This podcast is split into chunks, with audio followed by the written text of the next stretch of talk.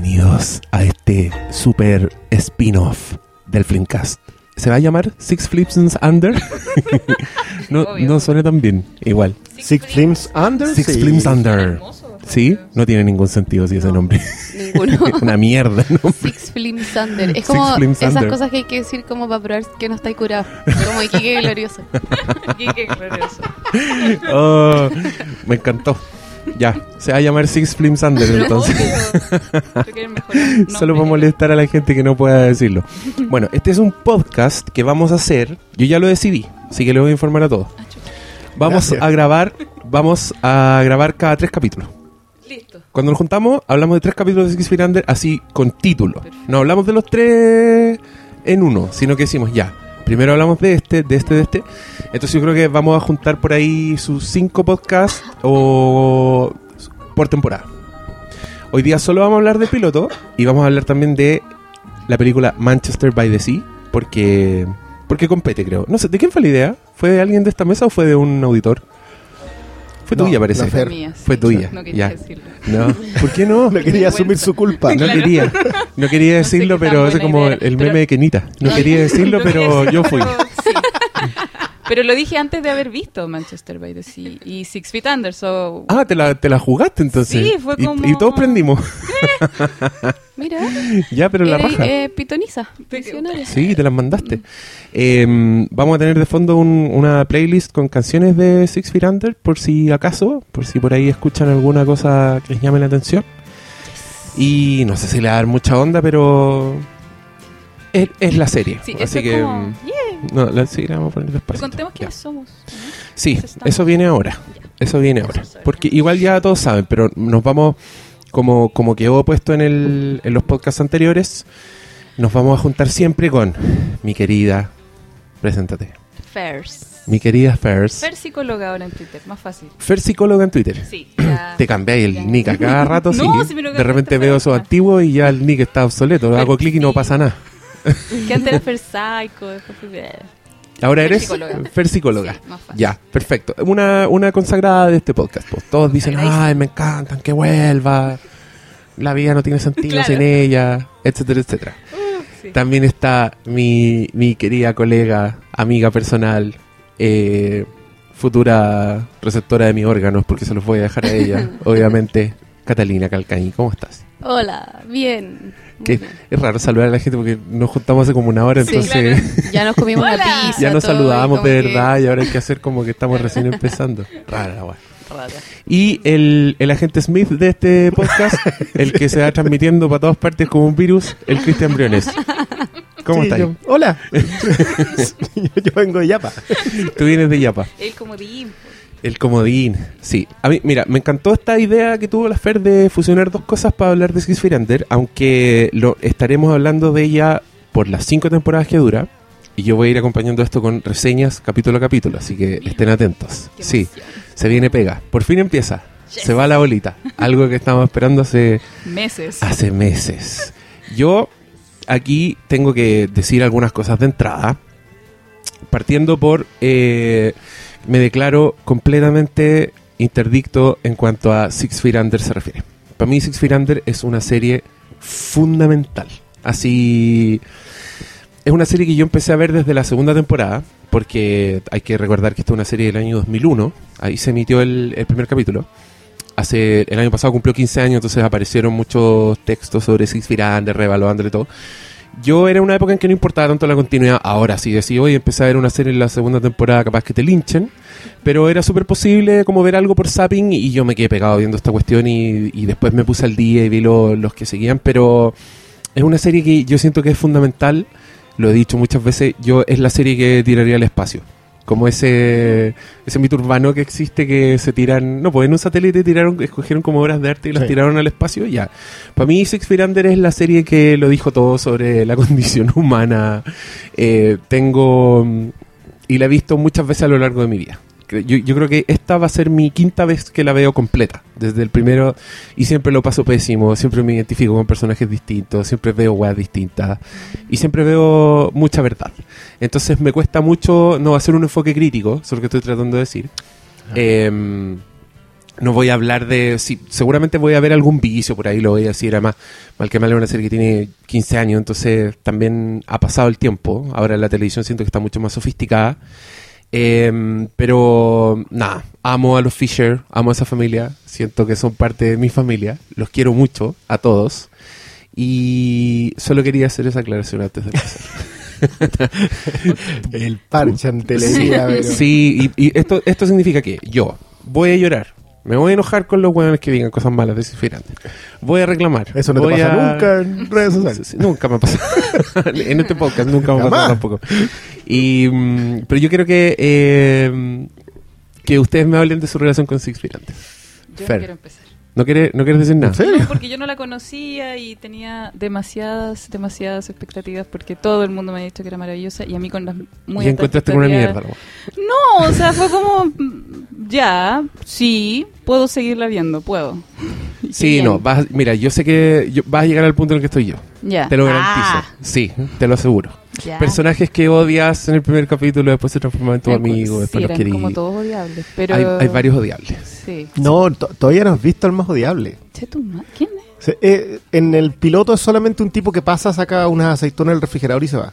Para mí él es Ah, lejos, pero lejos era, el peor. es aborrecible con esa pura pero, escena. Pero créeme que aún no lo conoces. No, weón, me cago. Oh, qué buen odio. Oh. No, yo, yo- yo a- yo a mí él me saca los choros del canasto así, pero... ya, Catalina. ¿Cuál es tu relación con Six Feet Under? Em, la amo. Es, está sí o sí en mi top 5 de series favoritas, si no en el número 1. La lista Em, completa. Si decís top 5 tenéis que tirar las, las otras cuatro. Aquí hay reglas. po. Ya, Sí. hoy día. Esto vale por hoy. Ah, hoy. Em, True Detective, la primera temporada. Em, ayuda. bueno, usted se metió solita. Sí. Pero, ¿qué son estas exigencias? Bueno, Fargo, la primera temporada. Em, Rick and Morty, ¿puede ser? Por, por supuesto. Hermoso. Ambas. Em, y me gusta mucho 30 Rock. Tina Fey para mí es como Dios. Igual tres de hace dos años, una de hace 15 y la otra tendrá menos de 10, 7, 8 años. Pero, de nuevo, es lo que se me viene a la cabeza. Yo todo lo tengo que pensar mucho, digamos. Si me preguntáis como, No, sí. me hay tres días para hacer una lista, capaz que sea distinto. Y tachadas. Pero, pero Six Feet Under, em, me acuerdo haber tomado como un ramo de teatro, como un electivo en la U, y que era un ramo de dramaturgia.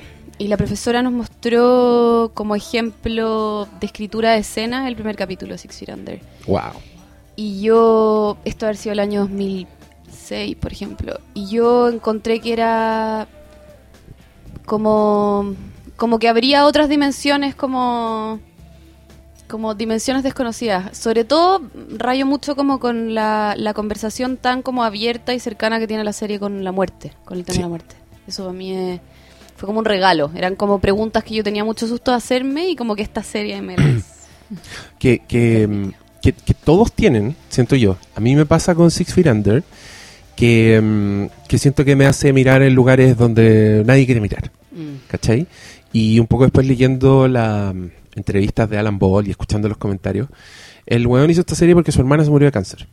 Y él sentía Ah. que, que cuando su hermana se murió de cáncer, que todos en su familia enterraban los sentimientos, no hablaban de la weá, ¿cachai? Como el- el- la funeraria él le llamó la atención porque era una weá eh, completamente limpia, donde no existían ni dolores, ni fluidos, ¿cachai? Y un montón de weas que sí están en el, en el primer capítulo, en el piloto.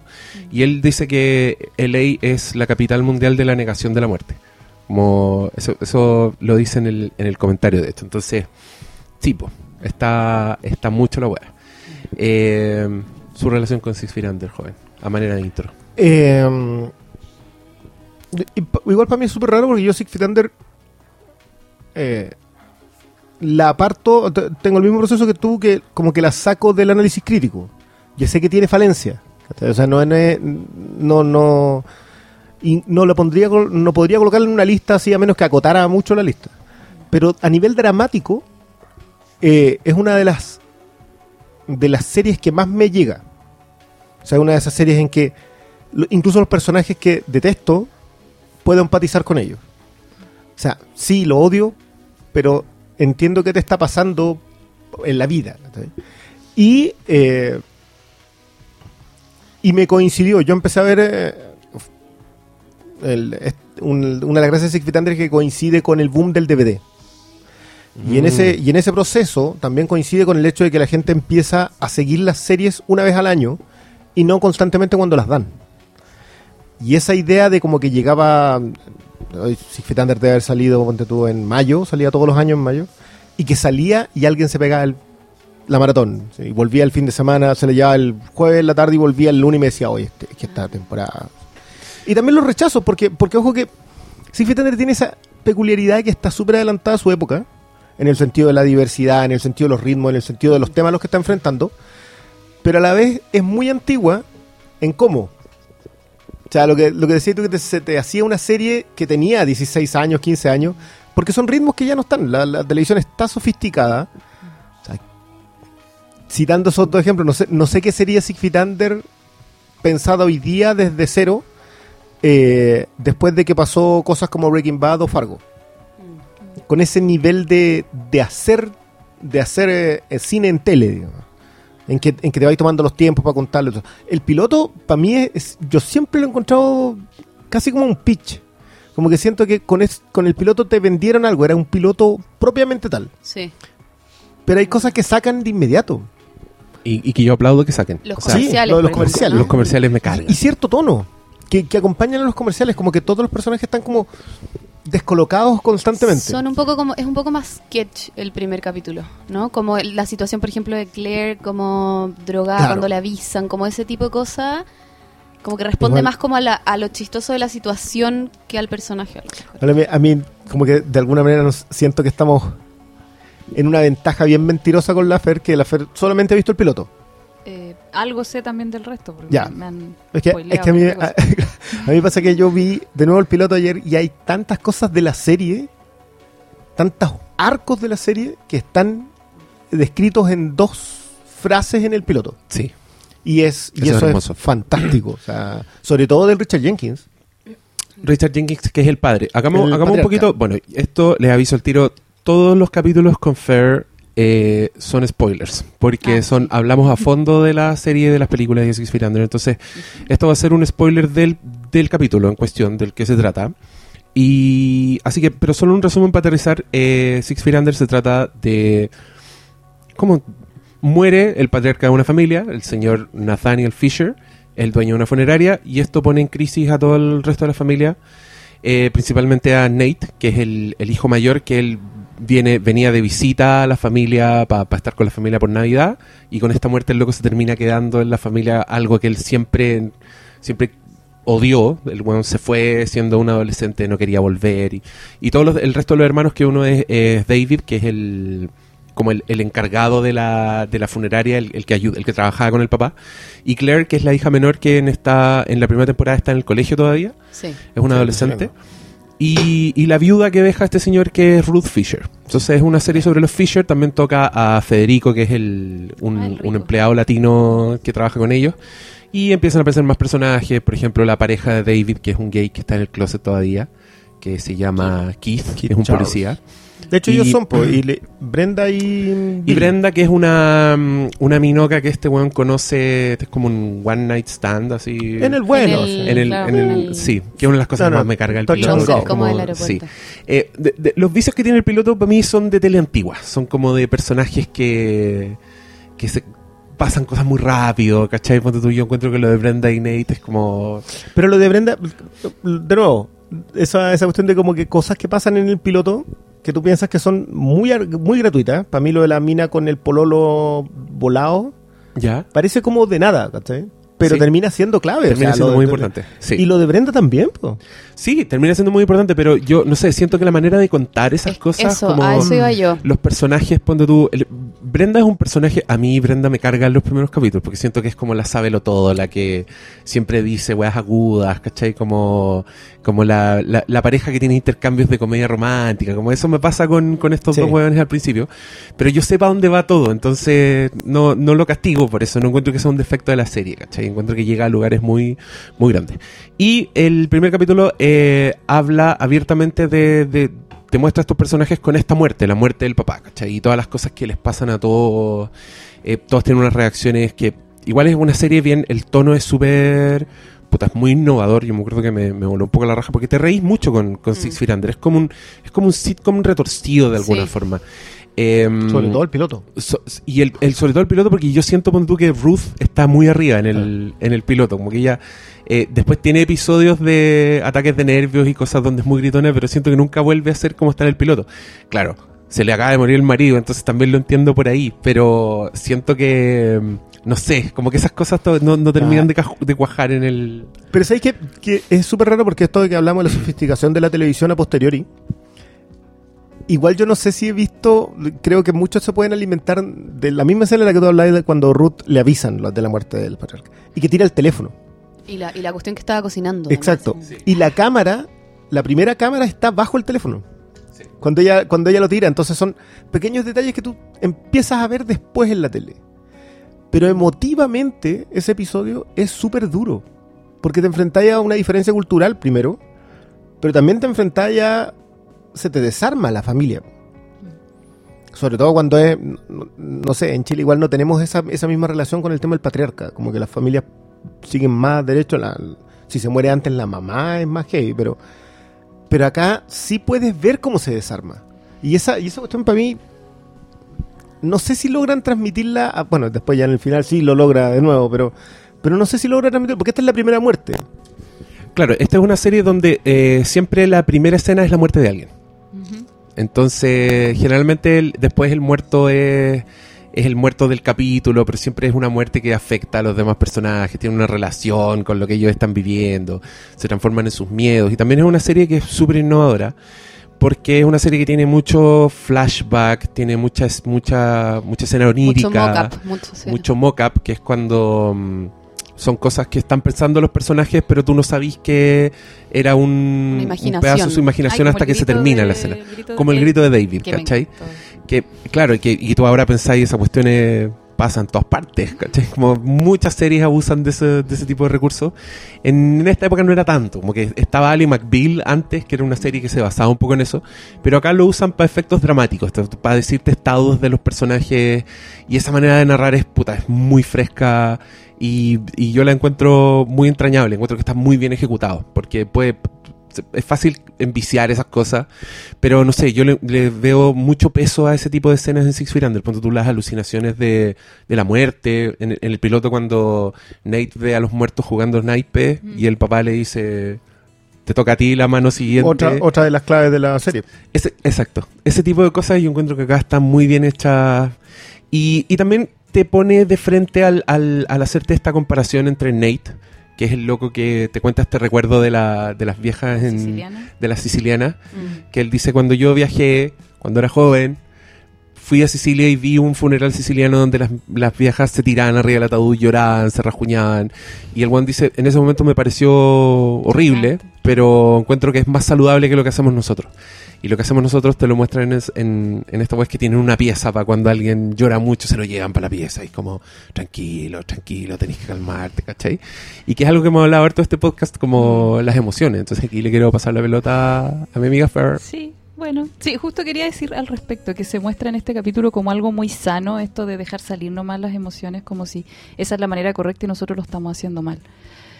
Yo no estoy muy de acuerdo con esa visión. Yo creo que a nosotros nos parece mal nuestra manera porque generalmente los humanos tratamos de ocultar o, o- o la forma en que tratamos de manejar nuestras emociones nunca va a ser del gusto de todos. Yo creo que hay personas para las que es mucho más sano guardar su emoción, vi- vivírsela solo, en silencio, y otras personas para las que es mejor gritar y patalear. Yo me imaginaba, ponte tú, la gente en Sicilia, ¿cuántos de ellos no pensarán, oye, pero paremos a hacer este show, yo quiero vivir mi duelo en silencio? ¿Cachai? Entonces, claro, esta reivindicación de eso, sobre todo, aunque a mí me gustó esa reivindicación, porque implica como poner ahí el, el opuesto, po, ¿cachai? Y eso siempre es útil. Pero, ¿sabéis qué? A mí me pasa algo un poco distinto, que es que encuentro que... Ya, esta es una serie como sobre todo de personajes, ¿no? O sea, prima mucho lo que le pasa al personaje por sobre la situación. Así es.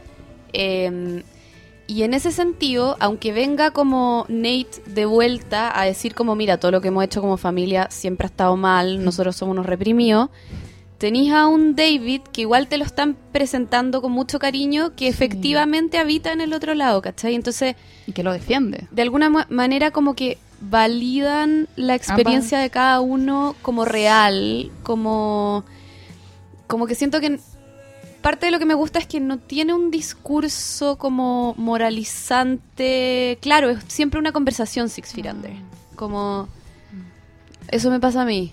Eso, y eso desde el punto de vista del oficio es hermoso, porque estos buenos son capaces de tener a cuatro personajes en una pieza y los cuatro personajes tienen una opinión distinta Ujú. sobre lo que está pasando y los cuatro son súper válidos. Como que a mí Sí. me pasa durante el transcurso de Six Feet Under que yo en el mismo capítulo le puedo hacer barra a Nate, le puedo hacer barra a David. Ah, sí, a mí me pasó todo el rato. Y los entiendo a todos y esa weá encuentro que son unos escritorazos. Así, una weá realmente para apreciar. Si, si a usted, auditor, le interesan los guiones o le interesa la, la escritura de, de cualquier cosa, por favor vea y estudie Six Feet Under porque es una, una cosa impresionante.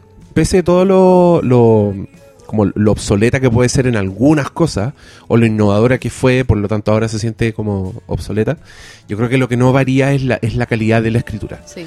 Y hay algunas escenas que para mí son... Yo, yo me caigo en la pasta de Six Feet Under viendo cualquier capítulo, porque cualquier escena tiene tiene este tipo de cosas. A mí, la que, la que me gusta mucho de este, de este capítulo en particular es cuando se llevan a la vieja Ruth, se la llevan a la pieza del, del llanto.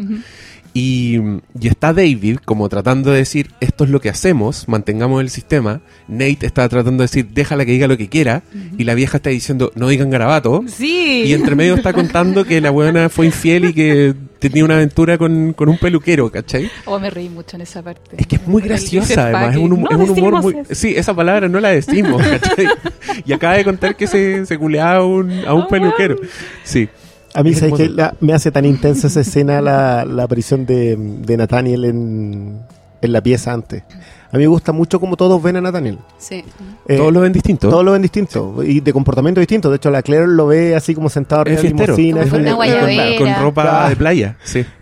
Y, y siempre, bueno, es que muchas cosas cobran sentido en la segunda mirada de esta. Yo soy, es la, es la primera vez que me, me voy a ver una serie de nuevo. ¿En serio? ¿Nunca Sí, te repetí yo, una serie? yo- yo en general no me repito la serie. Cuando un capítulo me gusta mucho, vuelvo a ver las partes que me gustaron mucho, pero es muy raro que yo, por, por eso también consumo tanta tele. Tengo tiempo si no estáis viendo cuatro veces la misma serie. Pero le- ese, el sentido que te hacen ciertas escenas en Six Feet Under es una cuestión impresionante. Como, como cada uno ve a Nathaniel, por ejemplo, es tema. Pero eh, el peso que le da a la personalidad de cada uno, cómo se enfrentan a ver a Nathaniel, eh, para mí es demasiado heavy. Aparte que Richard Jenkins está... Yo creo que acá están todos muy bien, excepto Nate. Yo encuentro que a él como que le empieza a agarrar el ritmo al personaje después. Al principio es muy cliché en sus rebeldías, en su, en su actitud, pero después como que ligeros detalles. Y a mí siempre me gustó mucho el diálogo de... Tengo cuatro tratamientos de conducto a los 35 años Sí. no, no, no soy capaz de ser responsable ni para lavarme los dientes. Entonces, yo juego. Eso, como que después empecé a tomarle más sentido. Yo, para mí, la entrada del personaje de Lily Taylor al final de la segunda Sí. lo define. Ah, bueno. Para mí, ahí, ahí aterriza muy heavy él. Puta que vamos a hablar de Lisa. Pero todavía no. no. Gracias. es que, me partía yo, a ella la adoro. Prepárate. Pero tranquilo. Lisa. Recuerda su nombre. Sí. Lisa. Que lo que eh, yo quiero decir algo a favor de Six Feet Under y en contra mía un poco. Porque yo vengo de colegio de hombres eh, donde la homofobia era una cosa instalada, Ah. donde no teníamos ni siquiera conciencia de, Ese es uno de los grandes adelantos de Six de Under. homofobia. Y yo quiero decir aquí públicamente que Six Feet Under cambió mi manera de, de- de ver el mundo. ¿Pero te Como- incomodaba? No, nada. No, pero la escena. Los besos. Un poco, pero yo creo que porque eran inusuales más que porque era lo que era, ¿cachai? Era porque nunca habíais visto escenas tan apasionadas entre personas del mismo sexo. Pero ver el drama humano de esos personajes, Sí. especialmente un capítulo que viene más adelante en que, en que el muerto del principio es un gay que lo matan, así es, es un crimen de odio, crimen de odio, sí. a mí me hizo cambiar mi cambiar cómo veo el mundo, ¿cachai? Entonces, como que Wow. personalmente yo No, dije, es este es el poder de la historia, porque yo, yo, es que yo era un weón que en la universidad, compañeras mías me decían, weón, eso que dijiste es súper homofóbico. Y yo no tenía idea, ¿cachai? Oh. Porque... Porque mi mundo era más chiquitito, ¿cachai? O sea, mi mundo de colegio de hombres donde todo el bullying que se le hace a otro es porque el weón es maricón o porque así es una weá remotamente afeminada donde hasta los profes te dicen esas weas, ¿cachai? Em, entonces, En la claro, pasa. ver esta historia, que para mí además es una de, las de mis parejas favoritas de la televisión ever, David con Keith, porque em, tú lo estás recién conociendo, pero Yo es lo importante. hermoso ¿cachai? aquí. Yo lo Es amo. que acá tiene, tiene momentos muy dulces que yo creo que eso permite que tú te tragues la dura píldora que es Six Feet Under. Mm. En el piloto, ponte tú, uno de mis momentos favoritos es cuando Claire se da cuenta de que su hermano es gay. Sí. Oye, ¿Cachai? qué lindo. cómo Es hermosa la escena, no, y como, como el otro le pega así como y hace Claro, un intento de, de- de relación Y masculina. esos dos jóvenes tienen una química así Tremendo, no se puede creer. funciona muy muy bien. Entonces, ese plano que le dedican a Claire como sonriendo, como dándose cuenta, bueno, mi hermano, que ella además lo está odiando todo el capítulo, como que dice fucking Boy Scout, No, porque el y, weón es muy cuadrado. claro, tiene todo un tema por- porque es tan cuadradito, pero lo ve feliz. Y, y, y se le rompe esta imagen de Boy Scout. po. Como que yo creo que también Sí, lo po. entiende. Es que. También. Hay mucho amor en, el, en la Mm. familia, entre ellos, en el- sobre todo en el primer episodio. Todos se quieren en algún punto y te lo demuestran. Te dicen, ¿sabes qué? Ellos se quieren. Tú te fuiste antes de y me dejaste sola. Ahí hay, ahí hay un dolor Sí. Para después salir. La, cuando rompe el melón en el supermercado, ¿cachai? Que todas esas el abrazo, todos tienen en algún punto con la mamá, entre ellos, un momento de amor de familia. Y eso es algo que también es súper transversal en la serie. Pero a mí lo de lo de Kid Charles me encanta. O sea, yo a mí cómo funcionan ellos con los errores que cometen como pareja. Y Con como los pareja momentos- homosexual, o sea, Sí, es o que sea, esa weá es muy. Pero muy es quizá uno de los más grandes avances. O sea, son probablemente la pareja que mejor rinde en toda la serie. Porque trata temas que en esa época no se hablaban, po, no, no parecía. Esa cuestión de cu- cuando eres gay, cuando estás con alguien de tu mismo sexo, esa weá, de, oye, ya, pero no, no me tomé la mano, no, no. Esa weá es real, ocurre. Ya no sé si ahora Mm. ocurre, ¿ah? no tengo idea. Yo creo que sí. Yo creo que menos. Sí. Yo pero creo que es menos sí. que antes. Pero yo conozco eso. Y es, y es como, es una weá que si tú no lo has vivido, de verdad no tenés idea lo que es estar todo el día ocultando algo que es prim- primordial en tu vida. po. O sea, todo el mundo habla de su pareja, ¿cachai? Tú mismo hace un rato, ay, mi señora me dio un trío igual, ¿cachai? Sí. una weá, y uno no lo... Uno no lo, no lo mide hasta que te veis enfrentada a ese tipo de situaciones. Y cachai que, weón, chucha, eso no lo puedo decir, eso no lo puedo hacer, eso no... Entonces, que esta serie lo muestre. Yo me imagino que en esa época igual fue algo súper nuevo, mostrarlo desde esa vereda. O sea, yo tuve Como clientes que se la llevaban y que esa relación en particular se la saltaban. No te creo. Sí. Porque era mucho ver. Era verlo. mucho. Era, es que, Me es que estábamos hablando hace 15 años atrás. Si no, no, es que no estamos hablando de, de hace Ah. 5. Hace 5 ya te creo hubiese sido así. No, pero chócate. Pero hace 15 años atrás que tuviese una relación así de lo que pasa, tú has visto hasta ahora un par de besitos nomás. Ah, chucha. Pero hay, hay, hay secuencias en que tú, te- como, sobre todo para, nosotros los hombres, lo que dice Diego eh, tiene razón. Venimos de una cultura tan homofóbica que ver una pareja, Ah. ser pareja homosexual, es, heavy. fuertísimo. Yo creo que entonces no fue, o sea, obviamente que no fue casualidad que pri- primero pusieron a Brenda con Nate teniendo sexo. Pues como, eso no es Sí, tan es, que, es que eso también es, es, ¿O lo es? es que es post. No, es que igual hay, hay cosas que se desarrollan. A mí lo de Brenda me gusta mucho porque de verdad que ella viene muy dañada. O sea, con ese hermano yo ya... y su actitud... No, y espérate cuando conozcas a sus padres. Ah, su madre. No, pero me, me llama mucho la, la actitud de Brenda con el hermano, porque ella es como tan chora, tan cool, y viene el hermano, le quita las aceitunas y ella como...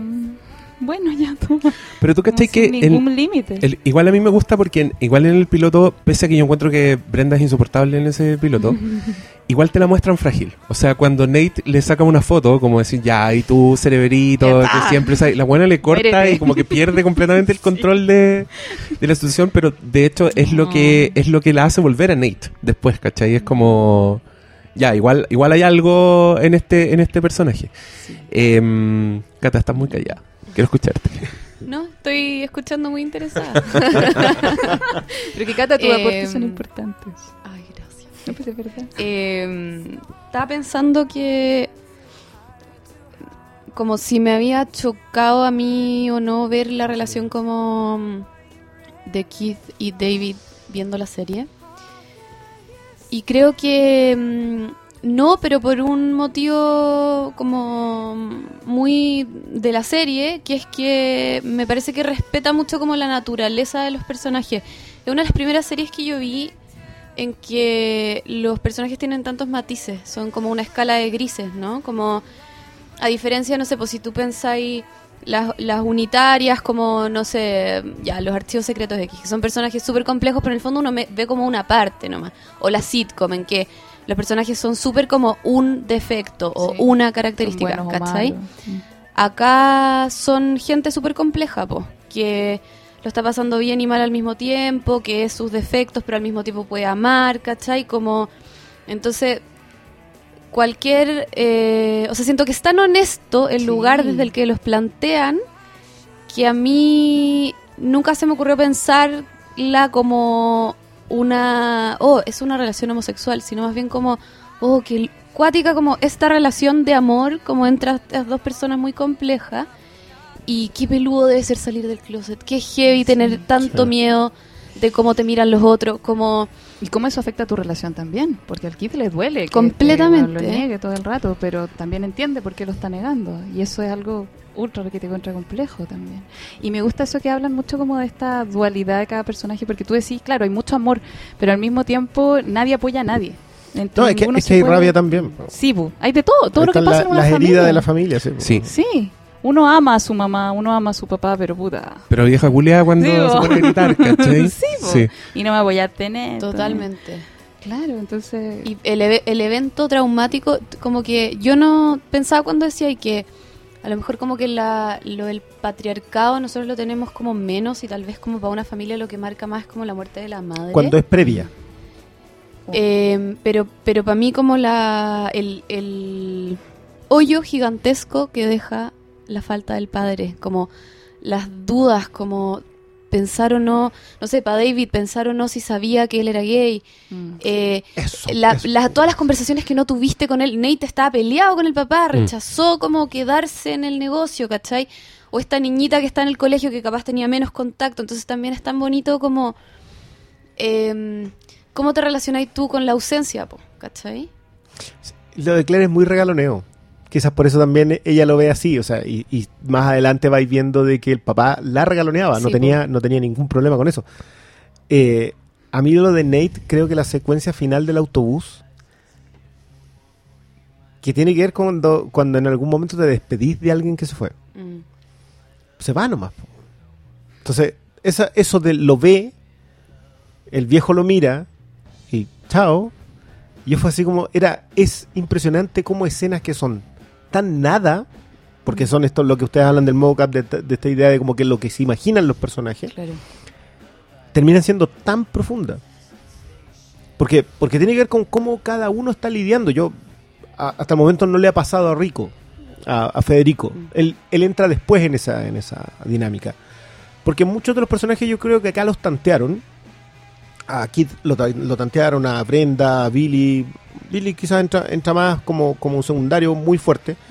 Pero, pero Federico entra muy, muy heavy después. De hecho, el tema de la homosexualidad de, de David con Sí, Federico po. funciona súper. Más encima que también te hace. Recuerda, eres latino y los latinos tenemos esta visión sobre eso. Entonces, que, que al final es un personaje con el que te termináis, Federico homofóbico, me imagino. obviamente, como cualquier Pero latino que se precie. Dolorosamente Yo homofóbico. vi, yo, o vi sea, este, yo vi este capítulo con un cabro que es de Europa y cuando Rico dice, eh, porque hablan de su hijo y él dice no fue planeado y mi, mi amigo me dijo, "Fu, latino. Es como algo muy... Eso nuestro. define al latino. Y, y pensé, oye, parece, parece Mira. que no... Y no nos damos cuenta. O si Sí. fue es que es como- heavy. Ahí está Wow. el personaje del latino. Eh, que, que tiene sus componentes y que después explora muy bien su historia. Yo, Sí. yo encuentro que explora muy bien su familia, la, la idea de cómo él se termina comportando y cómo es el, el hijo adoptado al final. Pero adoptado por entrenamiento, Es no él, es adoptado- ado- sí. él es un hijo adoptado. En ese Termina Es que siendo me- parte Metafóricamente es como otro Fisher más, ¿cachai? Claro. Después, porque el personaje crece y después entendí. A mí, es uno de los capítulos que a mí más me gusta, es cuando te muestran la relación que Federico tenía joven. con Nathaniel. Sí, po, que llegó ahí, ¿no? Ya, segunda temporada. bueno, si te segunda temporada, sí. Pero. mm, No, pero yo me sé un spoiler terrible. ¿eh? ¿Cuál? Por favor, si la vimos todos. Sí, po. Ya, pero eso Bueno, yo creo- eso a está mí desde como acá. que me Yo, caga. yo aquí quiero denunciar a mi mamá que me spoileó esas- Ah, ese hecho porque yo no lo sabía. Es Sí. que no podéis no podéis saber esa weá. Ya, pero Phil, no lo digamos por si hay alguien que... Es que tenemos, tenemos mucha gente que se motivó a empezar a ver Six Feet Under Ah, por estos podcasts, así que... Sí, pero hasta momento, hasta el momento hemos hablado por Sí, encima de lo que viene. Eso, eso. Sigamos, mantengamos Yo, eso. yo no siento que me hayan spoileado. A mí, yo voy a insistir en los momentos humanos porque también siento que es el gran puente con la, con la otra película de la que vamos a hablar hoy día, Oh. con Manchester by the Sea. Yeah. Que, mm, que es que siento que eh, te da esa tridimensionalidad de los personajes al mostrarte un al mostrarte sus dos caras siempre. Mm. ¿Cachai? Como ponte tú, a mí me gusta mucho la Claire con Nate en este, en este capítulo, porque Mm. es una Claire que casi no conoce a Nate, porque el weón se fue, o sea, prácticamente un desconocido, pero es el que ella escoge para decirle, loco, estoy, Estoy- drogada en este momento lo estoy pasando pésimo. Y Nate reacciona como el hoyo. Nate no la no le dice mijita, nada, el weón le dice, loca, deal with it. Na- no necesito esta weá ahora. Ay, ¿Encontraste que actuó mal? O sea, encuentro que es súper cruel, no es hermano mayor, el weón es como, no la trata, claro, la trata como a una adulta más, es como, loco, yo tengo mi problema, no me importa que él estés teniendo un mal trip, que está mal así que, decirle eso. Es que Nate tiene vocación de protagonista en esta en este capítulo, ¿o no? Como que Sí, le está pasando a él esta. Sí, le está pasando pero, a él, pero no Pero en este después- capítulo. pero después, pero después es muy bueno el momento cuando el loco ve en el refrigerador que hay una lista de compras y Eh. le dice a Claire, ¿vamos a comprar? Y él le dice, lo que sea para salir de esta casa, como que ahí son hermanos de nuevo, ¿cachai? Oh. Y, y es- esa weá me gusta, como que no son, no alcanzáis a odiar a Nate, no alcanzáis a odiar a, a Brenda, a ninguno, porque te muestran el otro lado del tiro, que es lo mismo que hacen en Manchester by the Sea, que a mí me sorprende finalmente lo que te hace ver, que es otra película que te hace ver una weá muy horrible, que ya hemos hablado de esto, que vamos a volver a hablar de esto en Six Feet Under porque este es un diálogo que ocurre más adelante en Six Feet Under donde los personajes tienen una conversación y dicen cuando tú pierdes a tus padres eres huérfano, No. cuando pierdes a tu esposo eres un viudo, pero cuando pierdes a tus hijos no hay nombre para eso porque es algo tan horrible que ni siquiera tiene palabra. ¿Cachai? Manchester by the Sea es ese diálogo de movie y yo creo que es tolerable y tú seguís ese viaje precisamente porque los personajes tienen una humanidad impresionante. O que sea, está tolerable. o puede ver la película, sí. puede verla hasta el final. Eso para mí es tolerable. Y la encontré entrañable. Encontré sabe- que... ¿Sabes ¿Lloraron? que Yo el- quiero saber. No, yo no. Yo sí. De hecho, Eh, yo me yo la no. repetí hoy día, hace tres horas, en un café, Solamente y lloré. ¿Para qué hiciste En ese eso? café. porque, quería, tenerla te- fresca. porque quería tenerla fresca. Yo también la vi por segunda vez, no hoy día. Pero para mí ya ver la escena de... ¿Cuál crees tú que es la escena? ¿El No. incendio? Sí, es que ahí yo me enteré, o sea, es que ahí como que cachai. Es que ahí nos Sí. entramos todos. Ahí nos enteramos todos. Y no, o sea, que para mí fue como... Pues no, no. A mí, a mí me gusta mucho la acotación casi del, del- de ese diálogo de Six Feet Under, que es uno de los, que uno de los diálogos que te deja, que lo primero que hacía es empezar a buscar si existe una palabra en algún idioma. O sea, lo, primero, lo primero que hacía cuando... ¿Existe? No, creo que había una en como tu... Swahili. Claro, una cosa así, pero era... Y era dolor indescriptible. Puta. Oye, ah, qué bonito. Eh, qué- eh, Mm. pero para mí es tomar ese diálogo y hacerlo película, que es Manchester para decir lo que dice el Diego de que es tolerable, para mí es tolerable hasta un punto ¿Hasta cuál? en que no hay piedad de, por parte del espectador. Desarrolla. En- ver, yo, yo siento que en, en Manchester, que, que creo que es algo que he venido dándole vueltas desde que la vi.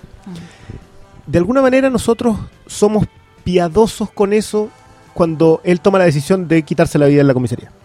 Mm. Tú sabes que si él se dispara ahí, Ah, como- o sea, ¿por qué no lo dejaron? Que es lo primero que se te viene. es la, tu piedad como, como persona contemplando eso, a alguien que acaba de matar a sus tres hijos. O sea, no, no, no es que. Nosotros lo decíamos, o sea, no es que es peor, es terrible cuando se te mueren tus hijos, pero cuando tú eres el responsable de eso. Y yo siento que seguir de ahí en adelante, ahí a mí se me vuelve intolerable. sí. Porque yo siento que de ahí en adelante él ya no existe. Como, Pero- como persona, es no como, como- persona, como un gran personaje, pero no sé si como persona. Él- Pero no, pero no te pasa que la redención de la película es como que él vuelve a existir. Como que es este yo- sobrino lo hace volver a es que existir. yo siento que el, que el diálogo de ella, el de la Michelle Williams, cuando le dice, no podís simplemente morirte, yo creo que eso define la película. Si él hubiese tomado la decisión de intentarlo con el sobrino, Pero es que él, Pero él- es- él a la larga lo más cómo se resuelve, porque encuentro que sí lo está, lo Sí, está él- intentando desde el lugar en que música puede. de- Como que Esta canción es Don't Fear the Reaper. Sí. No le temas a la muerte. Quiero destacar eso. By the way, Ya, claro. O sea, pero cuando ella le dice eso, le dice no hay nada ahí, no hay nada aquí, no, No. hay nada. Pero yo creo que después él, él igual lo intenta. Él se arrienda una, un- él trata, no, no arrienda, trata de buscar una casa que tenga una habitación para poder recibir a su sobrino. cuando vaya. Ya, pero, Claro, pero él es también- su ritmo, o sí, sea, pero, pero si tú te fijas, él, lo que sigue envolviendo, cada vez que se va de la casa o se cambia de casa, él guarda las fotos de sus hijos. Pero es que espera que lo supere. No, no, no, es que ese- no, no, no, si yo nunca lo espero que lo supere. Yo en el- por eso te digo que para mí el acto es casi de piedad de permitirle no seguir adelante. Y siento que la vida no lo ha dejado terminarla. Sí, como no lo han dejado matarse. Exacto, él no puedes solamente morirte, y él sí tomó la decisión de simplemente morirse. Pero es que yo encuentro que no es una decisión de partida. O sea, es, es un weón... que- eh, ¿Se pueden decir garabato? Eh, ¿En serio? No Really? decimos esa palabra. ¿En serio, conchetumare? No, decimos esa ¿Por qué palabra, no decimos esa palabra? em, que se autocastiga. Sí, es o un viaje de de, bares, de ¿no? como autoflagelación, que uno lo ve tratarse muy mal, ¿no? Como permitirse muy pocos espacios de amor, de Ningún compasión, espacio de ninguno. Ninguno, en ¿no? verdad. Muy pocos. no. Eh, sí lo veis como querer, porque igual quiere a este sobrino, a su manera Sí. y todo. Y en la medida en que te van contando su viaje, yo agradecí que el final de la película no fuera que él se fuera a vivir con el sobrino. Como que yo quería que fuera el final, ¿me cacháis? Pero me gustó que no fuera el final. Me gustó que... ¿Por qué? Porque siento que, igual que Six Feet Under, esta es una película que se trata de los personajes, no de la situación. Está Mm. respetando como El el, crecimiento del ritmo del personaje. El ritmo, es que eso es muy importante, porque si bien no termina la película con él yéndose a vivir con el sobrino, sí terminan los dos en el barco eh, recorriendo el mar. Entonces, como de manera similar a como comienza. A mí me pasa con esta película que yo siento que es una, es una película con personajes que tienen que lidiar con weas que son inlidiables.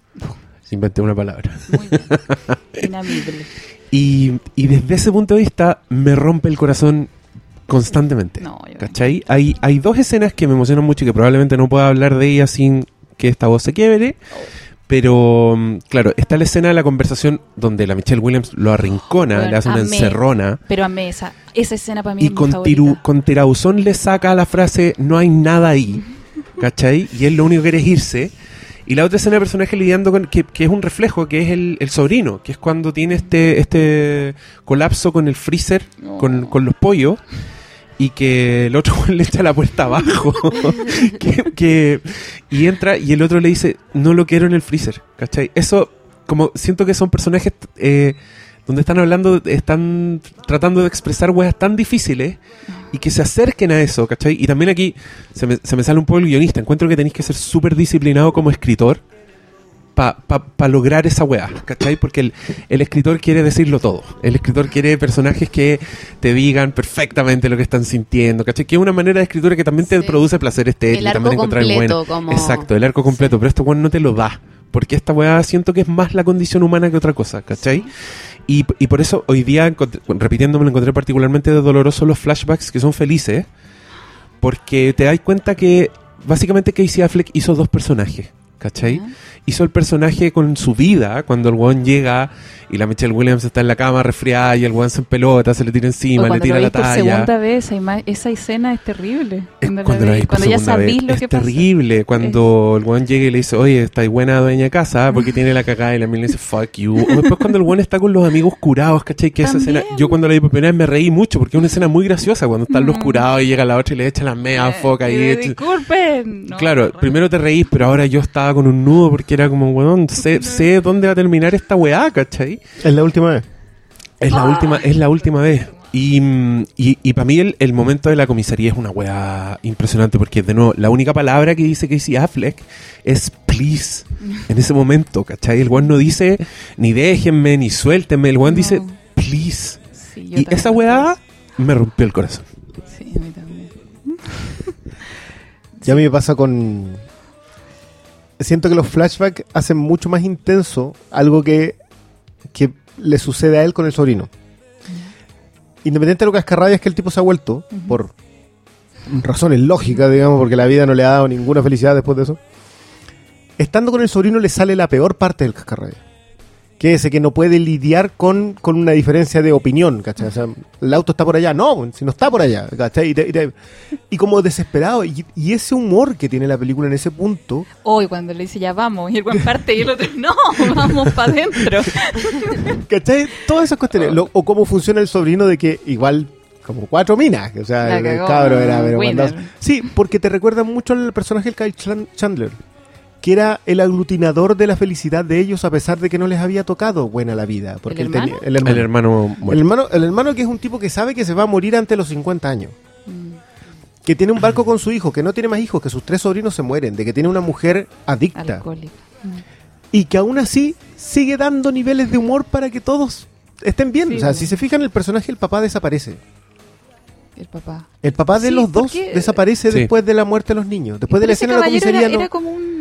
Claro, era como nada. pero igual. desaparece. no- Tú no sabes dónde está él. No. O sea, ¿se muere también por la pena de los nietos? ¿En qué Bueno, al- momento? al, final el caballero lo menciona harto. Él es el que, pero es él el que mencionan que consiguió un trabajo en otro lado. En Mine- No, no, no, ese era el ¿No? tío. No, ese era el un- tío. ese era otro tío. Ah, Yo pensé que ese era el tío, ese personaje el que tú dices que era el papá. Yo No, no, no, que pues era el tío. lo dicen. Sí, de hecho, él dice cuando mi papá ya no pudo cuidarlo. Mm. Y lo- lo dice- sí que- sí, que sí, secundario, es como que, No, no. como que desaparece. Porque el aglutinador de la familia era el hermano. ¿Cómo se llamaba, por favor? El. Kyle Chandler, no me acuerdo cómo se llama la película. Para mí el, el el- hermano. el El actor tiene, es que el actor tiene el mismo apellido que el personaje. El actor se llama Kyle Chandler y el personaje también ah, era Chandler. ya. Sí, pero era como yo o algo así, no me acuerdo.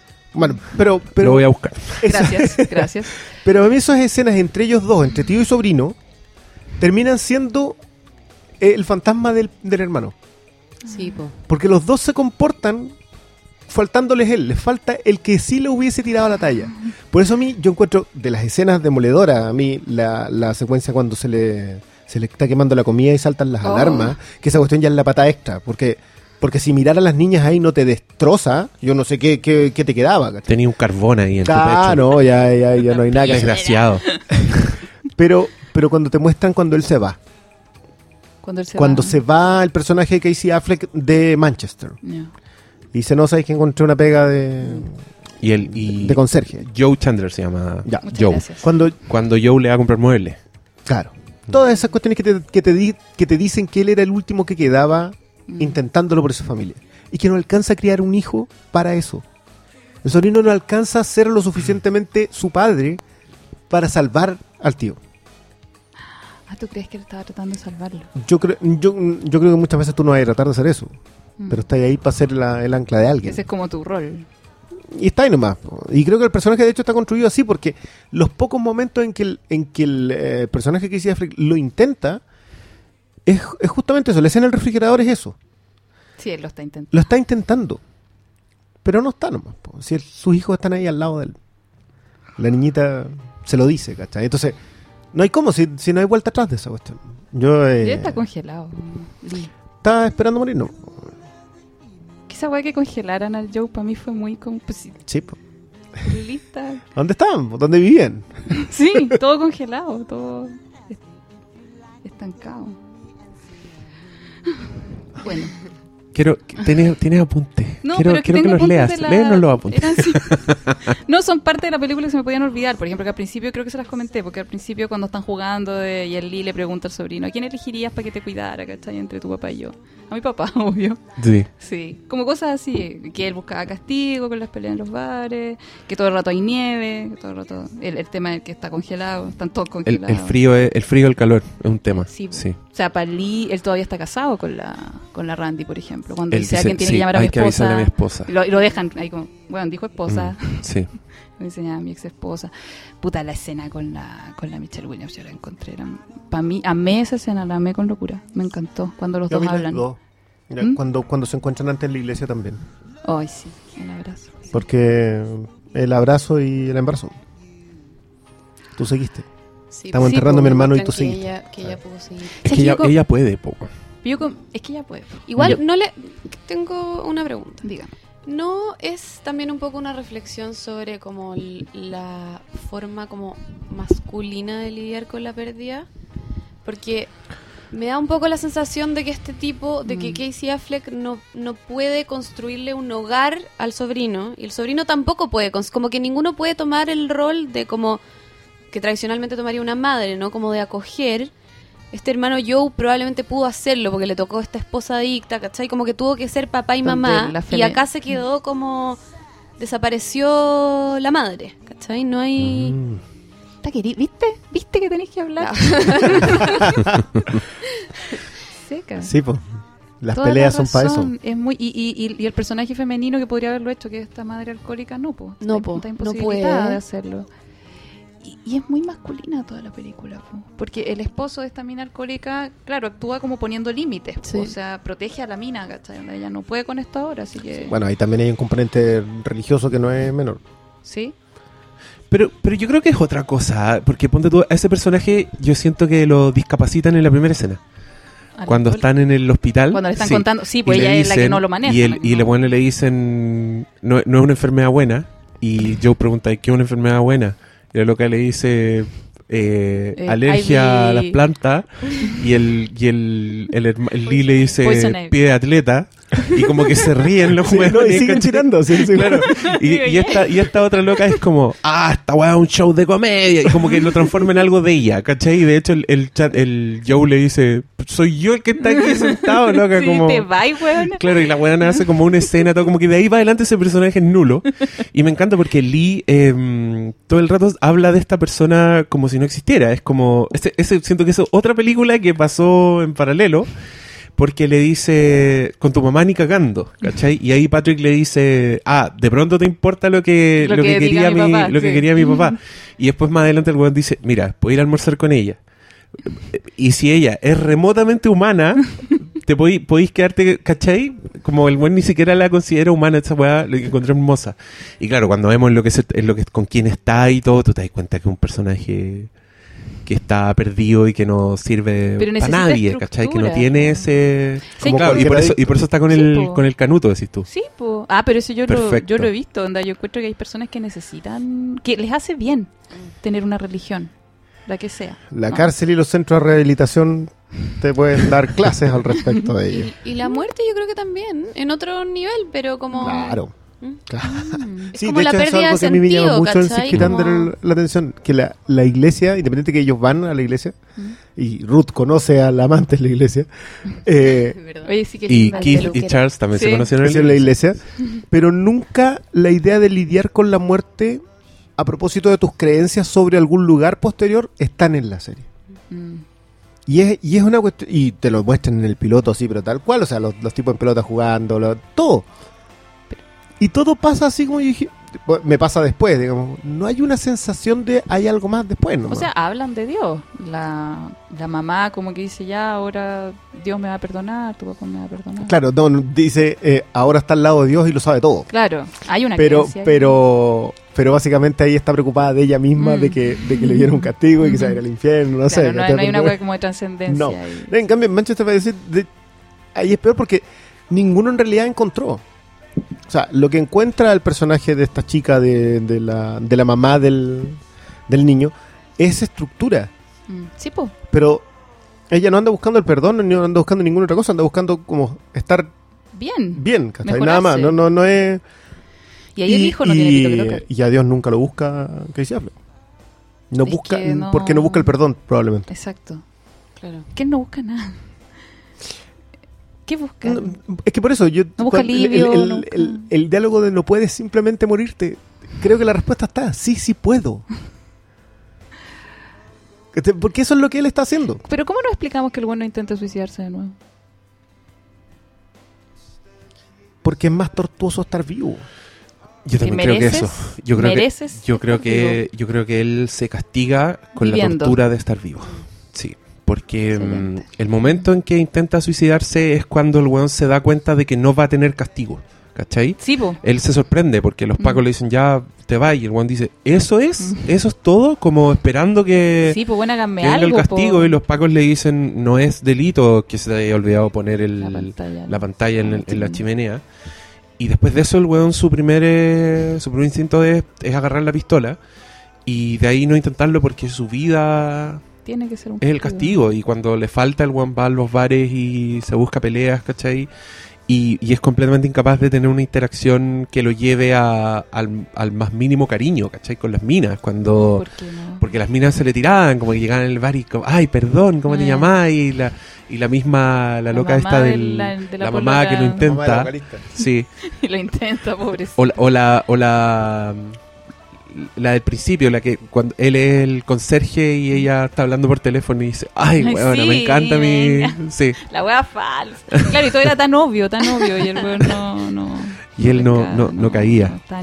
Igual, como que. mm, algo que me gusta, de porque estoy muy de acuerdo con lo que acabáis de decir, es como que también es una película que no tiene como una reflexión demasiado intelectual o por lo menos dicha en voz alta con respecto a lo que acabáis de decir. ¿Cachai? Como que es un weón que se abandonó a sí mismo, pero no tiene un discurso que acompañe eso, ¿cachai? Mm. Sino que simplemente tú lo veis haciéndolo. No hay una Como, respuesta. no sé si no él se ha morirte. preguntado por qué no se ha suicidado. Simplemente no lo ha hecho. ¿Me cachai? Como esa sensación me dio como viendo este universo, como que era un universo como en que los personajes se preguntaban pocas cosas. Era como cotidiano, como de lo, como de lo tangible, ¿cachai? Como de lo práctico. Entonces, como frente a una pregunta tan grande como la muerte de un padre, en realidad el problema es con quién se va a quedar el pendejo, ¿cachai? Como... Y la película te obliga como a ver que hay muchas capas como de dolor detrás de todo, pero sin como una discusión muy intelectual. No, o sea, es que más que eso es más verbal. Mm. Porque yo creo que sí está, o sea, tú logras entender qué es lo que él está haciendo con sí mismo. Pero no te lo verbalizan, porque, porque yo también concuerdo con que está tan bien escrito que tú no necesitas decirlo. Los personajes los entiendes, entiendes cómo ella lo superó. Sí. O sea, y entiendes Sí. la culpa que ella siente por Y- lo que le sí. dijo, que nunca te dicen lo que le dijo. Pero tú te lo puedes. Por supuesto. o sea, que- todo. Que ahí de nuevo está el oficio. Yo creo que el, el decirte mm, merezco irme al infierno por las cosas que te dije es aún más grande que Es que- cualquier que línea ella que se le haya ocurrido a alguien. Sí. Wow. Wow. Oye, hay un detalle que un amigo me comentó que es acerca del weón que toca en la banda, el de la batería, que es muy parecido a, a, a Lee, a todo esto. Y que siempre está o adelantado o atrasado cuando toca en la banda. ya, ¿vale? ¿Cómo interpretan eso? Porque mi amigo tenía una interpretación y me pareció bastante... Pero quiero cachar qué onda. Porque mira como No, el no había detalle- pensado en Ni él hasta siquiera lo ahora. había visto. Sí. Yo- a mí me llamó la atención él, porque ya lo hacen dos veces y porque el buen se parece al Lee. Bueno, voy a decir la Sí. ¿Físicamente pero- decís tú? Sí, ¿Ya? se parece. La cosa es que él me decía, ¿cachai? Cuando como que sentía que nunca Lee iba a la par con los demás. Nunca en su en, en, en, el, tra- en el como proceso este del trauma, del duelo y todo. El hermano intentaba que fuera más rápido, le compró muebles, lo puso más cómodo. Eh, después viene la, la esposa que también ya lo está superando y, le pide onda, porfa, ven, ven, ven para acá, o sea, pon- ponte conmigo, a, a- supéralo conmigo. Y él nunca está a la, a la par con el resto, él siempre está o más atrás, o a veces trata de hacer cosas pero no lo hace bien. Entonces, como que él me decía que ese era como el, el símbolo del cabrito en el... Que es el, él, él es el que lleva la... El baterista es el que lleva el, el ritmo, pues, ¿cachai? Y el Lee es el protagonista acá, pero él nunca como que logra... Qué bueno. Logra como coordinarse con nosotros. Él siempre está afuera, aparte. Aquí yo siento que él se queda fuera cuando pasa y nunca más vuelve. nomás. Nunca más Sí. vuelve. Y tú no le encontrás ni una posibilidad, como lo que hablábamos al principio. Es que, es que de verdad yo, yo creo que él está esperando morirse nomás. Sigue, sigue vivo, digamos, esperando que todos los días sean una tortura porque se lo merece.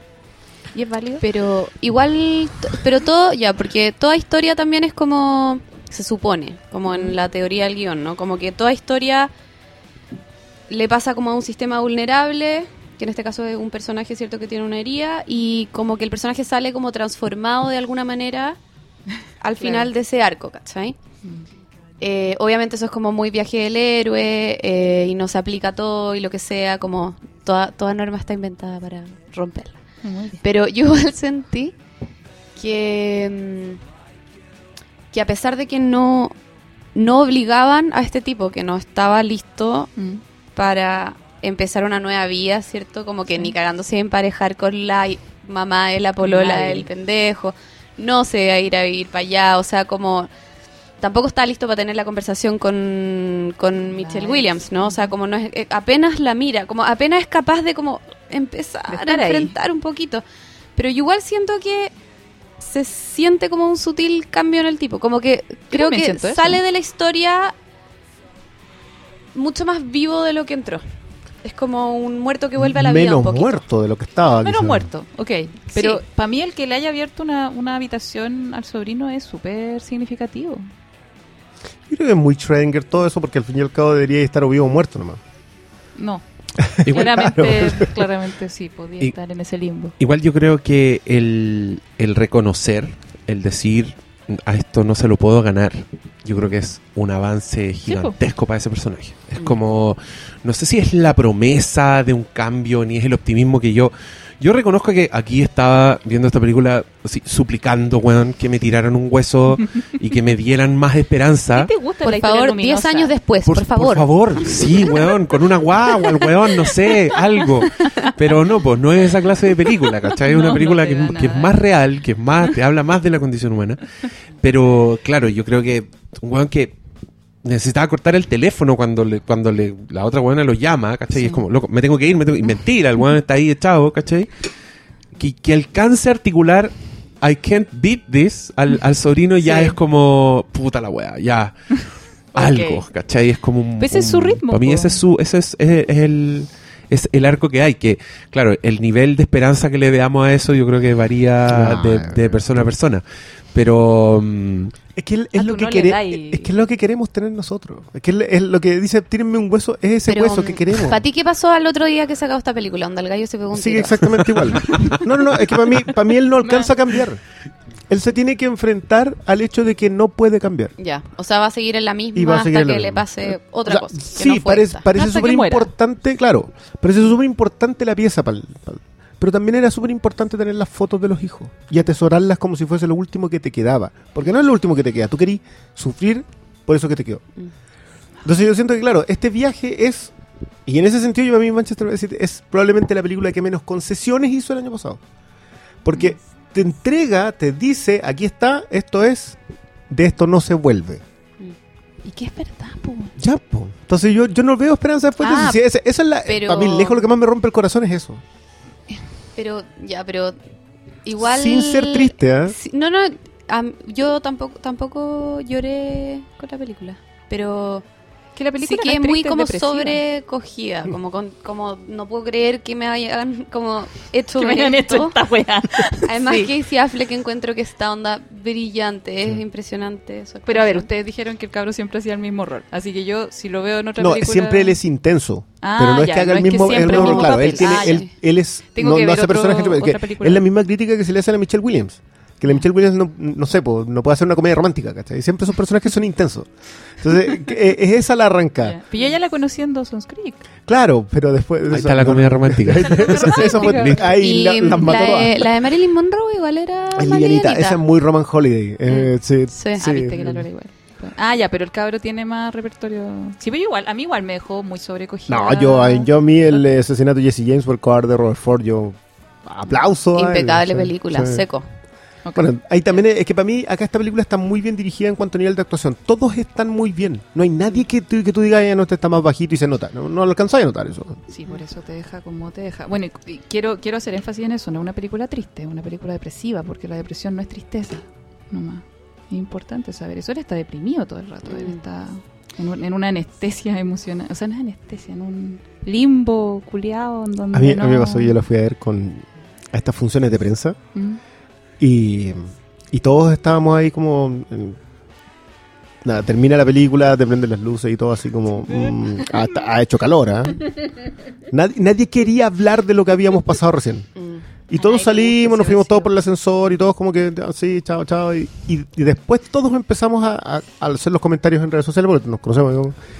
Y claro, de, esas de esas que, que te pegan. A mí, lo que dije, para mí la patada de la cocina, No. la de papá nos estamos quemando. Yo, para mí esa cuestión es la patada extra. Yo dije, Yo- Pero no es una cuestión de que me ponga a llorar, es una cuestión de que No. me angustia a un Es nivel un vacío de... culiado horrible, te y te enfrentáis a ese vacío. Yo creo que también hay un susto como... eh, como, o sea, eh, obviamente empatizáis con él, pero al mismo tiempo es como lo más terrible que te puede pasar, en verdad, el susto más grande que uno puede tener, como la pérdida más dolorosa que existe probablemente. Y además no solamente la pérdida de los hijos, sino pucha, igual la pérdida del único humano en el planeta que todavía te veía como era y antes, ¿cachai? Mm. Porque ese hermano, en verdad, como que para él, Lee no era el asesino de sus hijos, era su Mm. hermano, ¿cachai? Entonces también yo creo que el lidiar con esa como último vínculo Mm. de antes Sí, con es el que mundo, Ese fantasma que está ahí a mí me gusta mucho. ¿no? Eh, a mí sí me da la sensación de que al otro día él va, se va a perdonar un poquito más. ya. Como que Un Tú tienes esperanza. Sí, yo soy. ¿Qué dice la profesional? ¿Qué pasa al otro día, según tu diagnóstico? No hay esperanza. Si yo no, si yo no creyera en que las cosas son superables, no trabajaría en lo que trabajo. Si yo no creyera que todo es superable, no podría hacer mi pega. Porque llegan no, nunca me llega un caso como el de Manchester by the Sea, jamás. Es que ese weón no iría a verte. No, ese weón se quedaría así. weón. Pero, mira, prefiero la visión de la cata,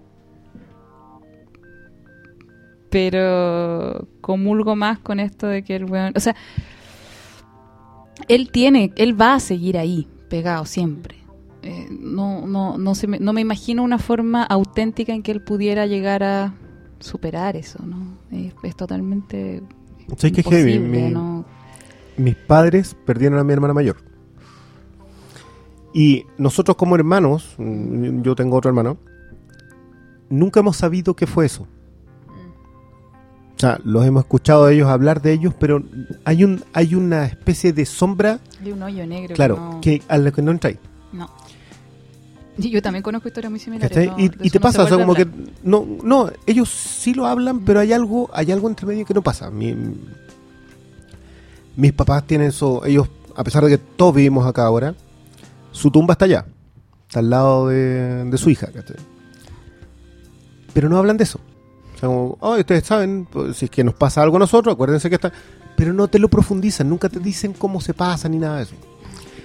Y tienen dos nietas, mi hija y la hija de mi hermano. Mi hermano, en un acto bien. En cuanto yo, no, no sé, tengo distancia con lo que hizo, le puso a su, a su hija uno de los nombres de mi hermano. Entonces, empieza a ver dónde sanas. ¿Cuándo sanas? ¿Sanas realmente? Pero eh, eh, es tan. Uy, no sé qué palabra ocupar, pero ¿por qué siempre buscar sanarse? ¿Por qué siempre buscar esta, esta tiranía de la felicidad del primer podcast? O que sea sinónimo sanar de que se te pase. Es Como que no- de sí. No, no, no, pero como es que- de, es que- no, no se te Eso- es que eso es justamente a lo que me refiero. Las cicatrices ¿Qué- qué como que es? existen en la piel porque Claro. no le pasó ¿Qué algo, es? ¿cachai? ¿Porque te queda la no- cicatriz o porque la herida sanó? Porque te hiciste una herida, es esta es una herida muy profunda. Yo creo que la muerte de un hijo no es una herida que esté llamada a sanar. Mm. a ¿Siempre tiene que estar abierta? O, no, no es que no- tenga. Que, eh, yo, por al menos por la gente que conozco, yo no conozco ningún testimonio de alguien que diga, sí, mi cicatriz está. O sea, mi, mi herida cicatrizó. Mm. Ya no, no me duele. Ojo que Michelle Williams lo dice. Dice, sí, mi corazón está mi roto, corazón está y roto siempre, y siempre va a estar roto. Y Y, el tuyo también. El tuyo también, sí. Sí, lo de él yo encuentro que... eh, Pero él en- ese- tú, lo que decías a propósito de cómo lo enfrentan los hombres. Mm. Porque, porque la mujer sí pudo, o sea, independiente de que su corazón está roto, dio el siguiente paso. O sea, ya yo puedo, yo sigo caminando con mi corazón roto. Y porque nosotras podemos hacerlo, eso es parte del sexismo de mierda en el que vivimos. po, Porque más hombres se suicidan, más hombres viven en Sí. la calle. Porque a nosotras se nos permite ser débiles, sufrir, llorar, tener un dolor que nunca nunca se supera. A nosotras se nos permite eso. Un hombre no, un hombre tiene que hacerse cargo. O sea, un güey, un güey llorando, ya, pues, niñita, hazte hombre. Esa weá todavía existe, ¿cachai? Y a niveles súper... Yo una vez compartí un artículo en mi Facebook donde sale un weón que sabe de esto, que no es, que trata de no ser sexista, etcétera, etcétera. Y él decía que había pasado por una depresión y ni siquiera se lo había contado a su esposa. Pero por una weá que ni siquiera pensó que esas cosas se tenían que contar. O sea, fue al psiquiatra y le pidió medicamentos, porfa, porque puedo algún día hacer una tontera. Y el doctor le dijo, eh, ay, weón, si no es para tanto, ¿cachai? No le pongáis tanto. No, no es así para ustedes, no es así. Encuentran espacio en donde pueden decirse, es que tengo miedo. Sí, pero no en los mismos tonos. A ver. O sea, no sé, yo hablo de repente con... Tengo un amigo con el que hablo, ¿cachai? Ya. Con el que hemos hablado, de, no sé, ya somos amigos más de 20 años. Y, y nos ha pasado que hemos hablado de corazones rotos, de cuando nos han pateado, ¿cachai? Y de, y de cuando a veces no podéis salir de esa cuestión. Porque, porque, no sé, yo igual ya llevo como mucho tiempo, entonces como que me olvidé más o menos de lo que era, pero sé, lo, sé cómo se siente. Es muy distinto la racionalización a lo- al otro tema. Eh, pero no hablas en el mismo tono. A ver. Tú no hablas en cómo te sientes. Hablas no. de, de la situación. Es lo que, lo que, lo que decía la, la Cata a propósito de que tú cuentas lo que es el personaje, pero no la situación. La diferencia, los hom- nosotros los hombres no contamos el personaje, contamos la situación que vivió la persona. Nunca, Ah, nunca entregas, neutra claro, la- nunca entregas ese como afuera. personaje, claro. Mm. Tú- tú le estás tratando de transmitir al otro la situación que pasó para que el otro empatice o con- si lo sabe que te diga algo, que te dé un consejo. Sí, sí, yo sé. Porque sé que de verdad, o sea, yo en la, porque yo sé esto, porque en la consulta obviamente llegan hombres, po, y es el único espacio en donde como que oh, se quiebran y, y muestran esa parte a la que no le muestran a nadie, que no, no es permitido que se lo muestren ni siquiera a su pareja, que es tu partner. ¿Por qué? Porque es ella la que debería apoyarse en ti. Soy tú el que tiene que protegerla. Claro, en este caso Lee no tiene exactamente ese lugar No. donde llegar. No, si hablamos de Lee. No, pero yo estaba pensando más como en la generalidad. No, no, es que hombres. la generalidad te digo eso, como que el- te tomas un trago. Pero es verdad, yo me pregunto, acá en, en Manchester by the Sea hay un momento, hay un personaje que yo en mi cabeza dije, esta, esta es la de las redes sociales. La que cuando va este weón al muelle y aparece este personaje y dice, no quiero ver a ese weón más en este, Oh, en este lugar. Sí, esa es la de las redes sociales. Que es, la, formas. que es la loca un poco que encarna el juicio, el que de haber dicho este weón curado quemó a sus niñitas, ¿cachai? Así un responsable no- mierda, un weón, ¿cachai? Como no sin ninguna empatía, como el juicio así categórico. Mm. Y, y yo creo en mi fantasía que quizá eso se agrava por, por el buen ser hombre, quizá. Pucha, puede ser. po. Bueno, yo lo he visto también grabado en mujeres, ¿ah? Eh, así como tú te lo buscaste. Eh, eh, es otro el juicio, pero yo creo que es incluso más duro. Ah, ¿pa' dónde? El, el enfoque de ese juicio, yo, yo, yo entiendo que tú, claro, si fue hombre estaba curado, etcétera, etcétera. Claro. Pero si hubiera sido una mujer, Si hubiese un- sido una mujer, olvídate. imagínate, o sea. Peor. Ahí no, Sí, es que ahí no tiene empatía de ningún lado. Mm. Mm. ¿Te acordás Porque, porque que un hombre sí empatiza con un hombre. De las cárceles. Ah, sí, pues. ¿Qué va? Cuando nosotros investigamos para escribir Preciosa, Mm. cuenta, cuenta. que la, en el fondo ya hay distintas causas porque las que las minas caen presas, pero decían que la única causa que era universalmente como una tortura estar ahí adentro, o sea que las demás te iban a torturar, era si habías matado a un hijo. O sea, esa era inaceptable. No, ¿cachai? Y que las minas que mataban hijos, o sea, sí o sí tenían que tener protección de guardia, como solo para ellas, porque si no, no pasaban la noche. Así de simple. Claro, eso también pasa en las cárceles de hombres con los violadores, Con los de, violadores niños, de que- niños, que está ahí, sí. sí, pero pasan las noches, digamos, el estado en el que queda. Claro. Y los delatores. sí, pero el delator es casi por, por comunidad. digamos. Pero eso Sí. se entiende. esa, esa parte sí la entendemos.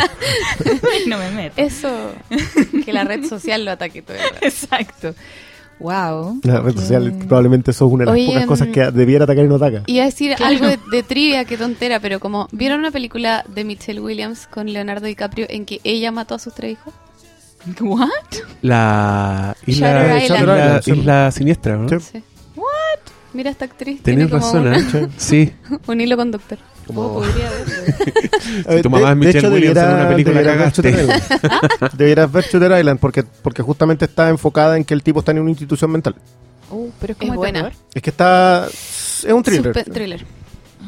Oye, comentaron harto Split para que yo la comentara. No, pero Eh, eso, Ah, es, eso es, una tontera. Ah, ya. Porque es como que, gente es lo como que dijo, comentemos ¿no? psicosis. O sea, ¿Sí? sí, es una fantasía con asesinos, Ah, ya. personalidad Estamos múltiple. claros que la personalidad Sí, el, otro, múltiple el otro no- día, todo el Sí. sábado, Ya. me llamó así una señora y como que me parece que tomó la cartelera y me la estaba leyendo para que yo lo recomendara que iba a ver ese día con la, con la mamá, ¿cachai? Entonces, ya, pero, pero es como para una señora de 60 años. sí. Eh, esta Split, ¿qué tal es? De- Y Moonlight, y, esta- y yo como a la quinta, igual estaba ten- tenía que atender. Pero me llamó la atención cuando me dijo lo de Split. ¿Qué? Ah, pero me dijo, pero es como la historia de un psicópata, así como con, con alguna persona. Sí, pero igual tiene elementos de fantasía. Ya, pero, y me volví a decir más o menos de qué iba porque probablemente lo estaba leyendo. Sí. Y después me decía, pero no, no, no tiene nada de ciencia ficción. Sí, sí tiene, ¿cachai? Que- Esto no existe, Claro. señora. y, eh, y sí, los que te piden comentar Split en realidad. Ah, ya, no, no, es, no, La, no la veo entonces. O sea, sí, vela, igual puede, estar, puede entretenerte. Yo creo que te entretendría si la película es muy recomendable. Pero de ahí a prestarle el tipo de análisis que se le hace a cosas como Manchester by the Sea, por favor. seamos- No, no es la condición humana, No, de no. ninguna ya, manera. perfecto. no. Pucha, yo qué metida, Pero vela De igual. hecho, alguien, alguien le dije, me voy a citar a mí mismo, soy esa clase de pelmazo. A ver, vi, porque creo que vi un comentario tuyo. Sí, alguien me dijo que comentáramos esa película Ay, contigo perdón, y yo te dije, yo le dije que Split tenía tanta psicología como Tiburón tiene biología, Biología. marina. Y yo dije, ah, mm, Y pues para qué invitar a un biólogo marino a hablar de tiburones. Lo primero que me va a decir es esos tiburones gigantes no existen. Fin. Se acabó, sería. eso, sí, hasta luego, iba- gracias por escuchar. Iba a decir eso, la personalidad Fer, ¿qué opinas de las 24 personalidades de Es James. McAvoy? Mentira, eso no ocurre así. Listo. Fin. Me- medio Ya. minuto de podcast. Amigos, cumplimos. hablamos de Split con Fer. Con una psicóloga. No, pues sí que hay discusiones al respecto. Oye, em, yo Ya. creo que... em, ¿Estamos? Sí, yo creo que ¿Sí? estamos. ¿Estamos? Porque no sé si, si alguien quiere agregar algo más, porque que revisa tus apuntes, por favor. No, no, yo creo que estoy. Yo no creo que lo dije todo. detalles Es- de- esto es el puntapié para hablar de Six Feet Under. Vamos a seguir el arco de estos personajes. Vamos a hablar de. Vamos a seguir hablando de las pérdidas, de todos los matices. Vamos a seguir hablando de las relaciones humanas. Em, y como les digo, vamos a concentrar tres capítulos por podcast. Así que el próximo vamos a hablar de los tres que vienen, del 2, 3 y el 4. Y, mm, y eso, pues, para que preparen el visionado todo. Y ahora exclusivamente de Six Feet Under, salvo que se nos ocurra alguna relación por ahí, algún estreno. Y podamos meter otra peliculita, Sí, yo- yo- que yo creo que fue Yo creo que eso sí saludable. es bueno. Sí, y, porque si no, mm, vamos a tener que más encima desarrollar los arcos dramáticos de Six en- de- y, y cada tres episodios. no, sí, pues. Y yo creo que nos podemos sacar ahí, anotar frases de la weá. Que yo en, en uno de los visionados lo hice. Anotaba diálogos que me gustaban. Así de. yo a mí entrando esta, yo para mí fue muy heavy cómo está todo, cómo la arma toda en el piloto. Sí, pues está. Las relaciones entre los hermanos, lo que le va a pasar a Claire. Tú decías una cuestión de Claire que yo sí siento que Claire es un personaje moralizante. Como que te dicen que independi- que es el abuso de ella de, de esta idea de expresarse ¿Ya? La que no lo deja finalmente expresarse. Es cuando ella aterriza, que es cuando conoce a este republicano. Cuando recién, muy eh, temporada muy, 5. muy adelante, ¿De qué temporada estás cinco. hablando de la temporada 5? Cállate la boca, hombre. Bueno, bueno, ya Yo- vamos a seguir esto cada yo, tres episodios. yo quiero, yo quiero anunciar esto también así a modo de, de- de teaser. Eh, yo creo que lo que pasa es que esta serie te- empieza con Nate como protagonista, pero termina con Claire como protagonista. Yo, yo Ah, creo que sí. eso, eso pasa un poco. Sí. Ah. Eh, y es un personaje que es un personaje que crece Mucho. delante tuyo. Ah, es impresionante. Sí, porque yo lo encuentro bien. Es la que más crece, po. Y Porque de- en el fondo parte adolescente y termina adulta. Y de hecho, cuan- el- cuando yo vi esta. Y, y- y A pasa, y pasa por todos los, los hitos para que ello ocurra. Sí. ¿Cachai? A mí, me, pa- cuando yo empecé a ver, cuando yo estaba viendo la tercera temporada de esta weá, Claire estudiaba arte y yo también estudiaba arte. Y esa weá era impactante. Era impactante. Yo tenía profesores como los profesores de Claire, ¿cachai? Era. Ah, Ya, ya, ya llegaremos a la tercera temporada. pobre, Ah, pobre Fer. preguntarte no, muchas tiene cosas. 2018. Muy buena. Sí. Yo siento que ya sé, sé muchas cosas de la serie. Así que no. Pero eh, no, No. pero no. Es que ¿sabes no Hay- Ojalá que te vayas enamorando de ella. Sí, eso espero. Sí. Es Eso que, espero. es que ¿sabes lo que que tú sí. puedes saberte muchos hitos, los claves incluso. Pero, Pero para mí, cosa por ejemplo, a mí me pasa con el, el viaje de Lisa. Yo sé exactamente dónde empieza y dónde termina ella, pero no importa porque es cómo te lo contaron y, y yo creo que todos los personajes en Six Feet Under son una especie de, de bomba, bombita de agua, pero con tinta. Guau. Entonces tú la tiráis y podías empezar a, a seguir cada hilo para donde tira. Perfecto. Y... No, tranquila, sí. estoy- Eh, igual es como raro. Mira eso. Cálmate, Fer. Claro, calma ahí. Ok. Uy, yo quiero, yo quiero hacer un comentario. Lo que pasa es que a- a- algunas personas, yo les comenté esto que íbamos a hablar de Manchester by the Sea, la cuestión y todo el caso de Casey Affleck y todo. Y yo como soy feminista, na, na, na, na. Pero quiero decir que no voy a decir mucho al respecto. Una, porque conversamos un poco antes y había harto Mm. antecedentes que yo no manejaba. Mm. Y dos, porque Cata me acaba de hacer el ofrecimiento de hablar de Girls. Sí, sí. Entonces voy a ver un capítulo y vamos, yo creo que vamos a dedicar un, un capítulo entero a ese tema, al feminismo y todo Bacán. eso. Entonces, Sí, Yo eh, tengo tantas cosas ahí que Yo conversar. se- me gustaría que le pongan nombre a este podcast, porque si promete, hagan un spin-off. Cata Sí, y bueno. Fer. Katy Fer. Katy Fer. Katy Fercast. ¡Oh! Bueno, hermosa. El Katy Fer. El, Perfecto. el, ¿Cachai que el sueño de convertirse en productor ejecutivo de podcast de este otro No, estaba pero avanzando a pasos van a- van a agigantados? ser Flimcast presenta. Sí, sí, juráis. Eh, Bueno, pero eso quiero decir porque lo más probable es que me van a, me van a alegar después que no dije nada. Mm. No, pero se, que se, se viene, se viene. Pero Manchester by the Sea igual no tenía nada que ver con eso. No, po. Pero, pero está el tema, usted igual lo comentaron, o sea, es, es- Sí, pero igual podemos siempre- decir que siempre el capítulo que vamos a ver es el capítulo 3 de la temporada que están dando ahora de Girls, que es la Sí. temporada 6. Sí, que es un capítulo que es como una islita en la serie. O sea, si no ven la serie lo pueden ver igual. O sea, tengo que decir que yo no la veo. Yo no veo. Yo reafirmo lo que dije al principio: que yo no soy buena para ver series ni soy buena para ver películas. Por lo tanto, Girls, en serio.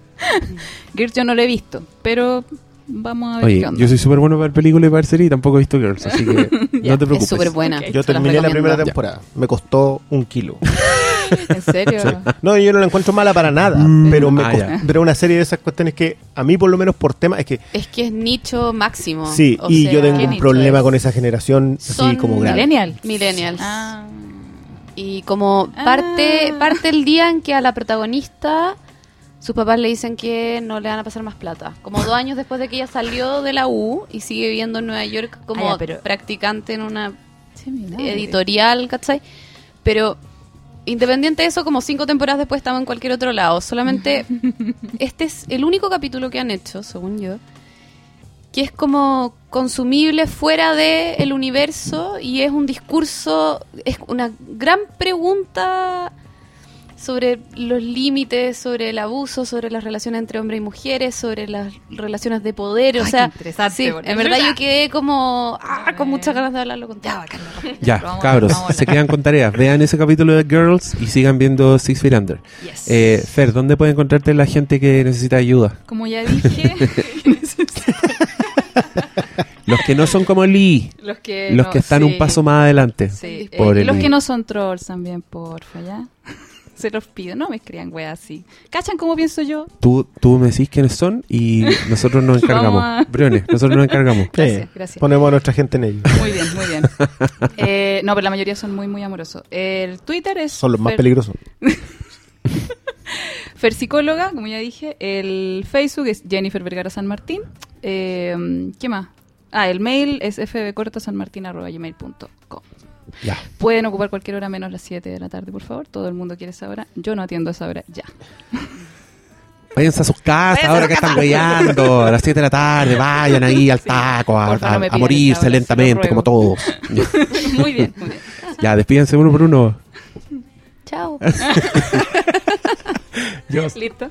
yo siempre gracias por la invitación. Nos vemos en el próximo. Adiós.